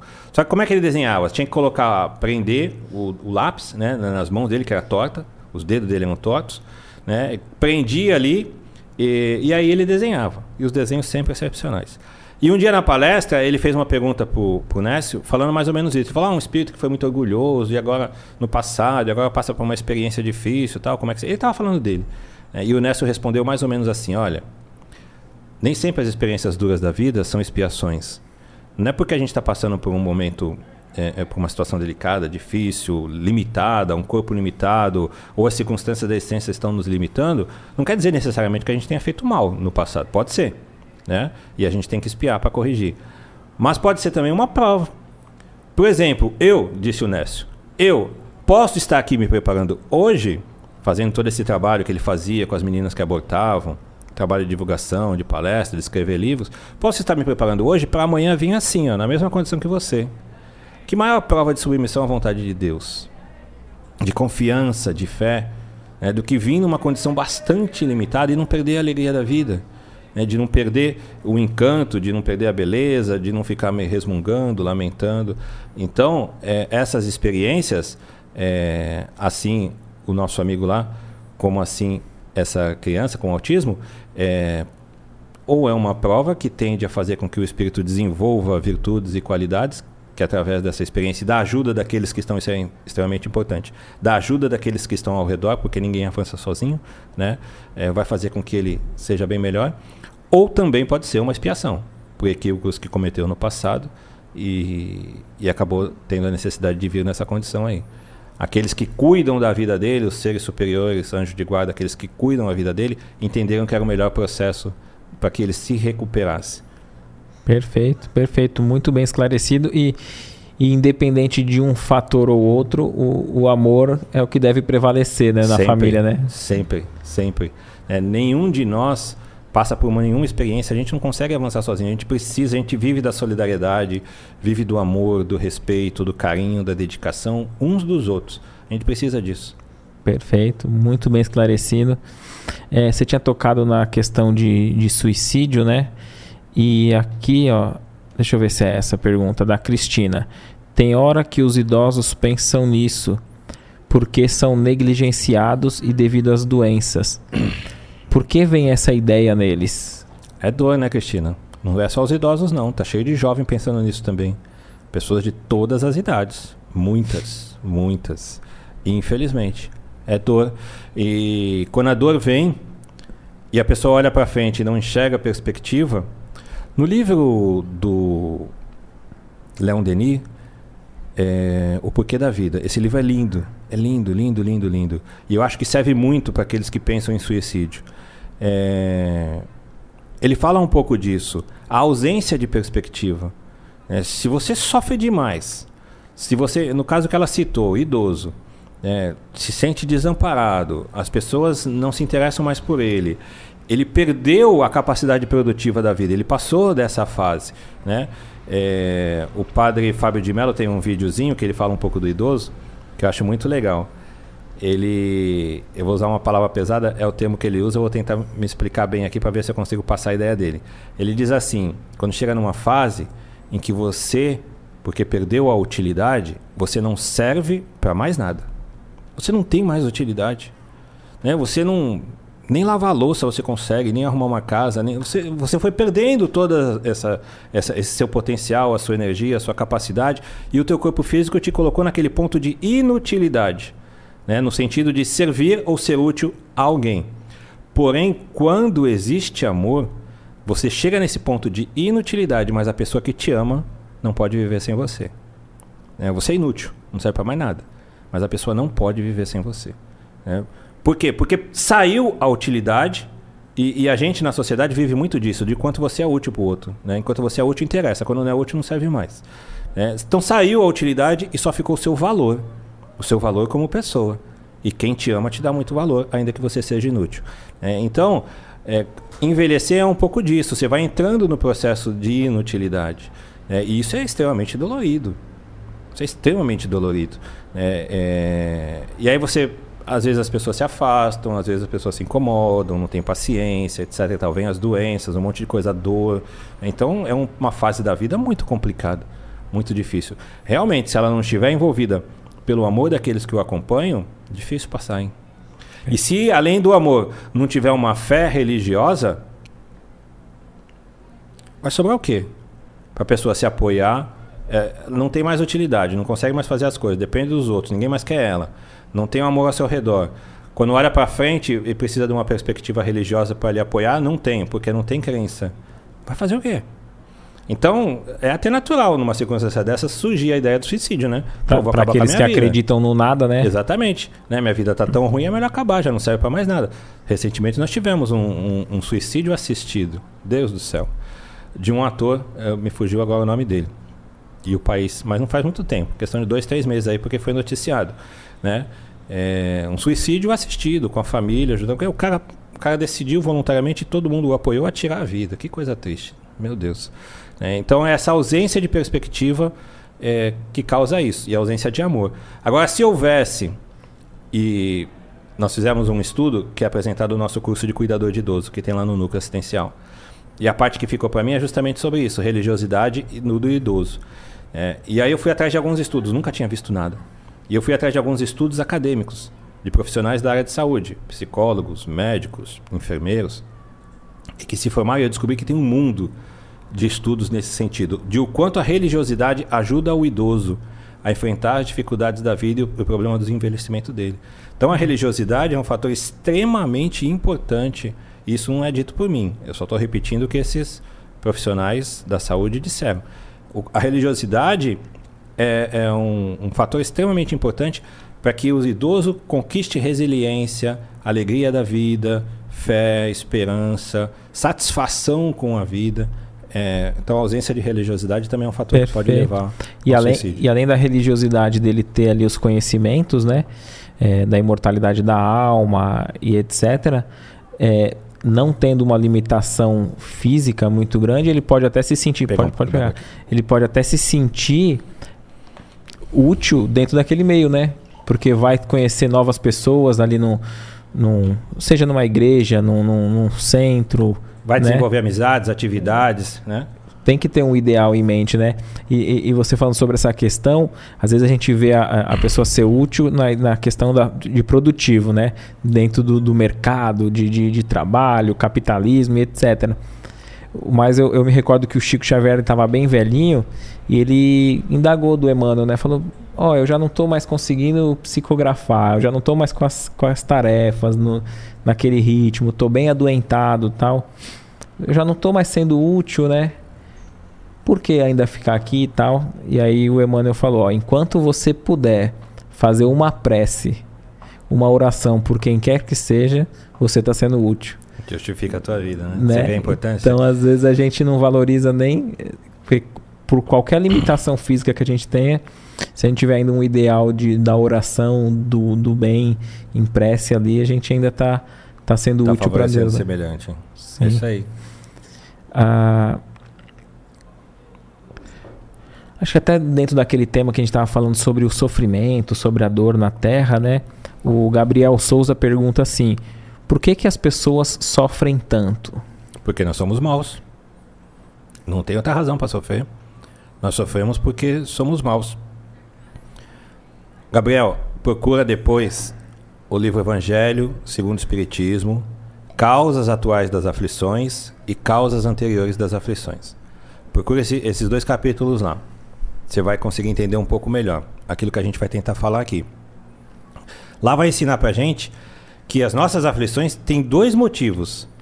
Os problemas que a gente criou aqui e agora, e eu me arrisco a dizer que é a grande maioria. A grande maioria dos nossos problemas, Éder, não vieram do passado. Não vieram do passado, vieram das nossas atitudes de aqui e de agora. Né? Nem que seja as dificuldades financeiras do cartão de crédito, Sim. a briga dentro de casa porque se gasta demais. Isso não é problema do passado. Né? E isso, às vezes, isso às vezes é, é, é, vira um monstro dentro de casa. Né? A nossa imprevidência, a nossa imprudência, a nossa negligência. Né? Acabei de te falar aqui que eu desenvolvi diabetes por comportamento meu. Né? Ah, é, vai, vai, pô, a diabetes tem consequências, pode dar isso, pode dar aquilo, pode dar aquilo outro. Cara, eu vou sofrer agora a consequência do que eu fiz. Isso não tem nada a ver com o passado. Né? Então, a gente mete os pés pelas mãos faz um monte de coisa errada e a vida traz as consequências. A vida não erra, as consequências virão.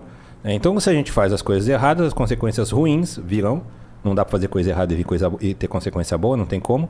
Você pode ter a ilusão do bem, né? Ah, roubei, sou corrupto e agora estou aqui aproveitando num resort, numa coisa. Isso é ilusão de que você está bem. A consequência dos teus atitudes de corrupto virão e elas vão ser muito dolorosas. É, então, a maior parte dos nossos, dos nossos problemas a gente criou aqui agora e a gente sofre por conta deles, né? É, e o que a gente não encontra, se a gente olhar o problema e vai tentar buscar a causa, não encontra a causa aqui, aí esse sim veio das existências do passado. Mas como Deus é justo e como a vida não erra, também saiu das nossas próprias mãos. Foram criações nossas. Perfeito. Você tá, estava falando sobre a questão ali do corrupto e, e, e, nessa questão de resgate, o Raul Teixeira fala que uma vez ele, ele foi num restaurante, numa avenida famosa, né, que tinha o nome de um político, e ele, ao entrar no restaurante, ele viu um, um rapaz ali, um morador ali em situação de rua, né? Fuçando lixo para comer. E ele entrou no restaurante, ele ali para comer, ele estava se sentindo mal, falando: "Caramba, eu vou comer aqui um prato de comida, tô bem aqui" e aquilo na cabeça dele. E o rapaz lá fora, tal. Aí o mentor dele falou na, na, na mente dele ali, né? Falou: "Ó, não não fique assim, tal, tudo tem uma razão de ser". E esse rapaz que está aí fora, ele é o, o, a pessoa do nome da avenida reencarnada. Então, era aquele político que, por uma espécie de magnetismo, vinculado ainda ao próprio nome, era, era, uma, era uma reencarnação posterior daquela última que ele havia sido um político e. É, e a vida e, não erra, né? A vida não erra, ela devolve pra gente tudo aquilo que a gente deu pra ela. O que o impede, no caso aí o Raul Teixeira, de depois pegar um prato de comida e pagar e levar sim, pro rapaz lá, sim. né? Porque o amor cristão nos ensina a aliviar a dor do semelhante. Mas a vida não erra, né? Perfeito. A gente sofre porque a gente é mal.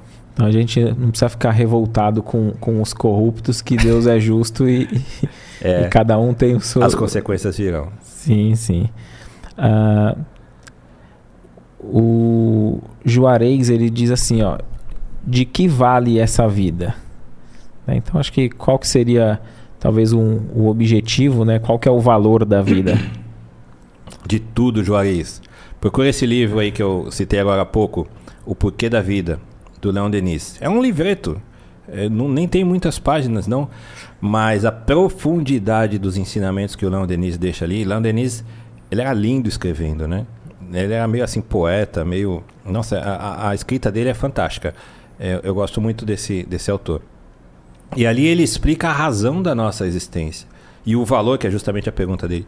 O valor de o porquê a gente está aqui. Né? Nós é, não somos felizes ainda porque nós somos aquelas almas que estão nos primeiros degraus da evolução. É, infelizmente, a gente ainda não se desvencilhou daquilo que nos causa mal, que é a nossa inferioridade moral que são o nosso egoísmo, o nosso orgulho e todos os demais defeitos que derivam dali.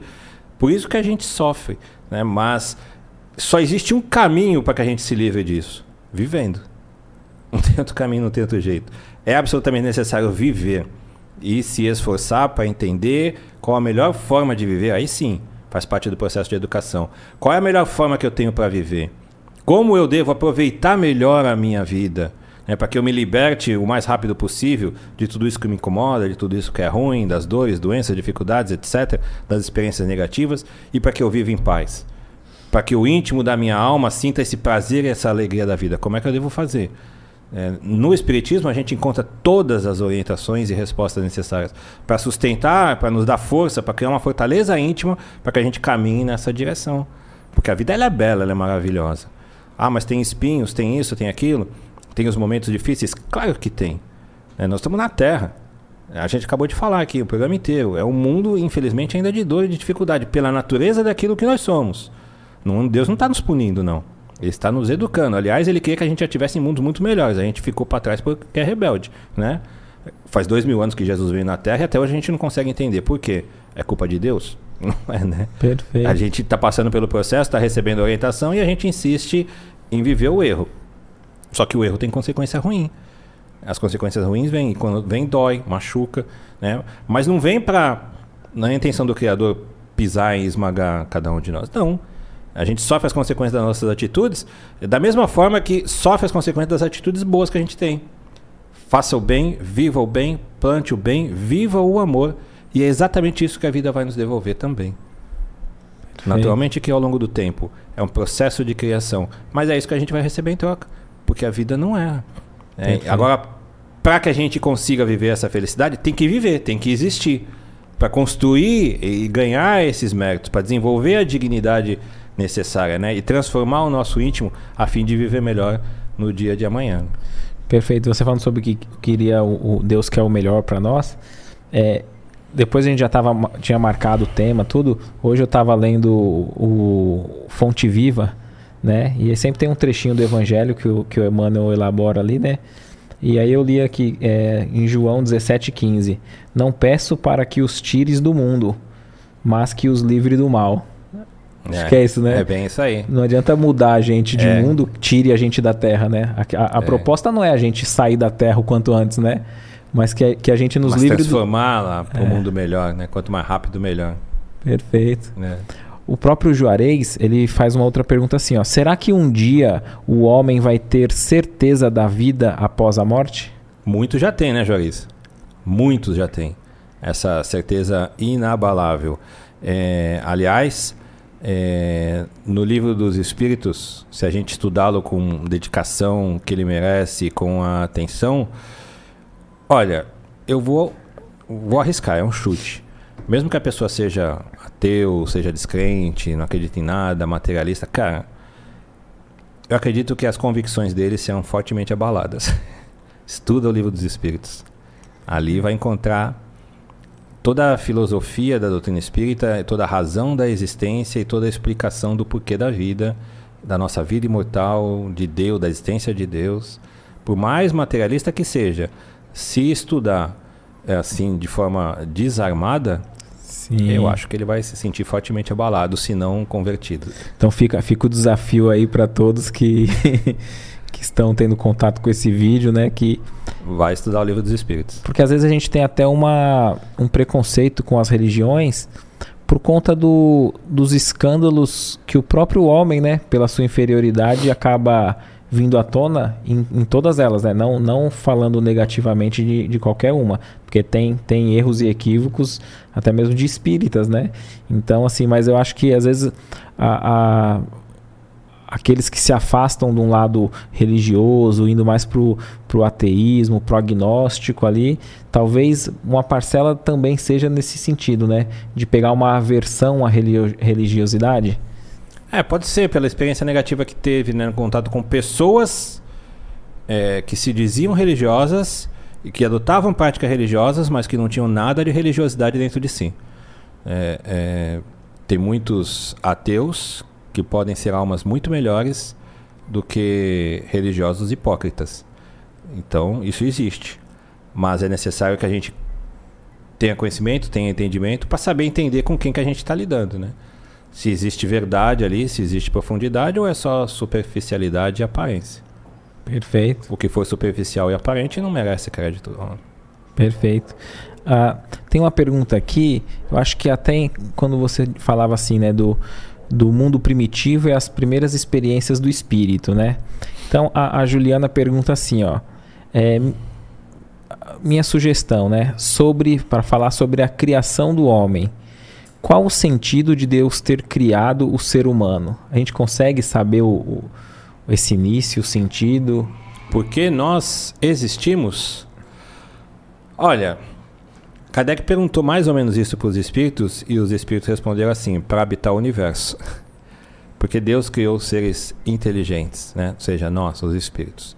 E a resposta dos espíritos foi mais ou menos nesse sentido. Ele nos criou para que a gente habite o universo. Né? Somos sua obra, por isso seus filhos. Fazemos parte da criação. E na criação existe algo que é material, né, inerte, que é manipulado pelo ser inteligente que somos nós. Né? Esse ser inteligente ele criou para que a gente Perfeito. ocupasse todo o espaço universal infinito. E a gente não consegue compreender o, momento, né? Se a gente for, uh, desencarna e a gente volta ah, uma encarnação para trás, duas, dez, o espírito sabe o instante que ele teve início ou não? Olha, fala, olha só. Deus é eterno. Nós não somos eternos, nós somos imortais. A gente teve um princípio, né, mas nunca teremos um fim. Nós existimos para todo sempre. É, mas Deus nunca teve princípio. Nunca teve. É, Allan Kardec desenvolve um raciocínio filosófico lá no Livro dos Espíritos, o que significa existir e não ter princípio. Né? É, depois procura lá no Livro dos Espíritos, que é muito interessante. Então Deus é eterno, sempre existiu. E como não dá para imaginar um Deus ocioso, ele sempre esteve trabalhando, sempre esteve criando. Então, desde toda a eternidade, sempre existiu a criação. Sempre existiram os seres inteligentes, o espaço universal infinito, tudo sempre existiu, desde toda a eternidade. Então, é impossível a gente se perder nesse raciocínio, nós nunca vamos conseguir chegar a lugar nenhum. Né? Agora, nós fomos criados em que momento? A partir de um determinado momento. Que a gente não sabe e a gente não tem consciência. Mas com certeza já faz muito tempo para esse ponto que a gente está hoje, de intelectualidade e já desenvolvendo algum senso moral, a gente já existe há muito tempo. Muito tempo mesmo. Quando foi exatamente. A gente não tem como saber, né? Talvez do outro lado da vida, quando a gente for espírito muito melhor, talvez a gente compreenda a nossa própria criação. Perfeito, interessante. Uh, deixa eu ver. Deixa eu carregar aqui um. Ó, o Fábio, ele pergunta assim, ó. Leon Denis fala no livro Porquê da Vida que há planetas em que a forma dos espíritos são de esferas de luz. A gente consegue é, consegue imaginar como seria essa os corpos. Olha, Porquê da Vida faz um tempo que eu li. Eu não lembro exatamente desse trecho. Eu teria que voltar lá para rever. Né? Mas segundo os espíritos que lá na, na obra da codificação, lá na, na revista Espírita de 1858, segundo o que ele relata do mundo de Júpiter, segundo o que a, a, a mãe do Chico Xavier relata no livro Carta de uma Morte, a forma desses espíritos é sempre a humana, né? ainda que não tenham nada da brutalidade da matéria, elas são muito mais sublimes, muito mais belas, é, sempre mantêm a forma humana. Agora, um, por exemplo, um espírito extremamente iluminado, ele pode aparecer para nós na condição de um foco de luz? Claro, né? e aparece. Para aqueles que são dignos para vê-lo, aparece. É, mas não que necessariamente o corpo dele seja aquilo. Talvez seja só a forma como ele está se apresentando para nós, né? Mas é válido a gente voltar lá no livro do Leon Denis e rever isso daí. Perfeito. E confrontar com as outras informações que a gente tem na codificação também. Perfeito, perfeito. Uh, deixa eu ver uma outra aqui, ó. Uh, o Dom Queiroz pergunta assim, ó, até onde o espiritismo pode ter o embasamento bíblico? Aqui ele diz, na questão do Apocalipse, interpretado pelos evangelhos como o fim dos tempos. Por exemplo, como o Espiritismo encara essa questão? Ah, o fim dos tempos é o que a gente está vivendo hoje. É o processo de encerramento de um ciclo de evolução uh, o Apocalipse de João, eu não tenho, não tenho intimidade com o Apocalipse de João. Conheço superficialmente. É, mas pelo pouco que li e por tudo aquilo que a gente estuda na doutrina espírita, aquele Apocalipse falava, era uma previsão do que está acontecendo hoje. Né? Os tempos são chegados. Antigamente os espíritos falavam, virão os tempos. Agora ele já fala, os tempos são chegados. Já chegou, a gente já está aqui. Né? O processo de separação do joio e do trigo, daqueles que vão merecer a oportunidade de continuarem na Terra, porque a Terra há de se transformar e vai se transformar num mundo melhor, é, esse processo de seleção já está acontecendo. Dos espíritos encarnados aqui, que somos quase 8 bilhões, como dos desencarnados, segundo André Luiz, três vezes mais desencarnados. Então essas almas já estão sofrendo um processo de separação. Mas isso não é assim, olha, a gente dorme hoje, dia, dia 8 hoje, né? 7. Dia 7, né? Amanhã, dia 8, sofreu o processo. Não, isso é um processo que vai demorar aí é, séculos para acontecer, mas a gente já vive ele. Nós estamos vivendo o fim dos tempos, é, aonde esse ciclo de evolução do planeta se encerra Vamos deixar de ser um mundo de prova e expiação e passaremos a ser um mundo de regeneração. Um mundo feliz? Ainda não. O mal ainda existe no mundo de regeneração, mas o mal é sufocado intimamente pelas pessoas e coletivamente pela sociedade e por todas as instituições. O mal já não é mais aceito. Ele não é mais cultivado e adorado. Hoje o mal aqui na nossa terra, da forma como a gente vive, ele é cultivado. Ele é adorado. Né? As paixões infelizes, inferiores, elas são cultivadas com ardor né? na mídia, na sociedade, em todos os cantos. É, no mundo de regeneração isso não vai existir.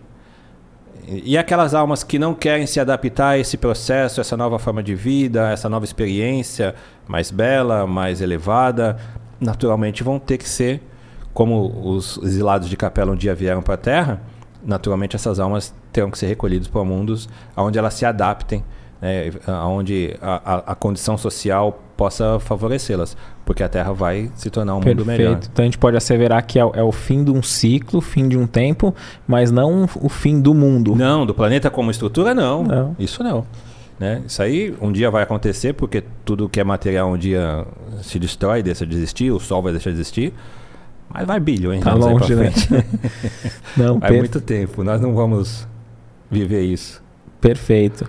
A gente agradece a participação de todos aqui no comentário, que compartilharam, comentaram. Ô Márcio, ficou alguma, alguma questão que você tinha preparado, alguma coisa que você queria falar, talvez eu não tenha perguntado? Não, eu acho que foi legal o bate-papo, obrigado. Show. É, a gente agradece então a cada um de vocês que sempre estão aqui conosco, curtindo, compartilhando. Se você está aqui pela primeira vez no canal, não deixe de deixar o seu like, se inscrever. Estaremos juntos aí na próxima quarta, todas as quartas às 19 horas, tá? Quem quiser ter um contato mais direto conosco, é, estamos no Instagram, no TikTok e nas outras mídias sociais. É só pesquisar Recomeçar Podcast Espírita. E aí eu vou deixar os minutinhos finais aí para você falar o que quiser, deixar dar seu recado, fica à vontade. Não, antes de mais nada, obrigado mais uma vez, muito legal, muito legal o programa, gostei. É, e a gente tem que incentivar esse, esse tipo de ação que se desenvolva cada vez mais. Faz parte também do processo de amadurecimento e melhoramento social né, da nossa sociedade. Você vê um programa como esse, uma atividade como essa, que antiga, há um ano não existia, né? É, outros que se multipliquem, daqui a pouco estarão espalhando pela sociedade, levando para um monte de gente, para todos nós que estaremos ali assistindo, reflexões importantes a respeito da vida, do universo, da necessidade de viver o bem. Nós temos uma necessidade intrínseca de viver o bem. É da natureza do ser humano. Nós fomos criados para isso, para viver o bem. E a gente sofre toda vez que não faz. Né? Então, é, é, essas ideias do Espiritismo se espalhando, a imortalidade, a existência do Criador, a importância da prece, da oração, de confiar em Deus, de conversar com Ele, de nosso anjo de guarda, a relação com aqueles que não são visíveis para nós, mas não são ausentes, fazem parte da nossa vida, todas essas ideias precisam se divulgar por todos os canais. Isso também faz parte do processo de transformação da sociedade. Que a gente cultive essas ideias, que a gente alimente, que a gente incentive, participe né, no máximo do limite das nossas possibilidades, das nossas forças, a gente tem muito a ganhar. Perfeito. Isso também é um sinal dos finais dos tempos. As Sim. coisas estão se modificando. Perfeito, sem dúvida. Gratidão né, por ter aceitado o, o convite, ter vindo. E gratidão a cada um de vocês, viu? Uma ótima semana. Muita paz a Valeu. todos. Valeu, obrigado, até mais.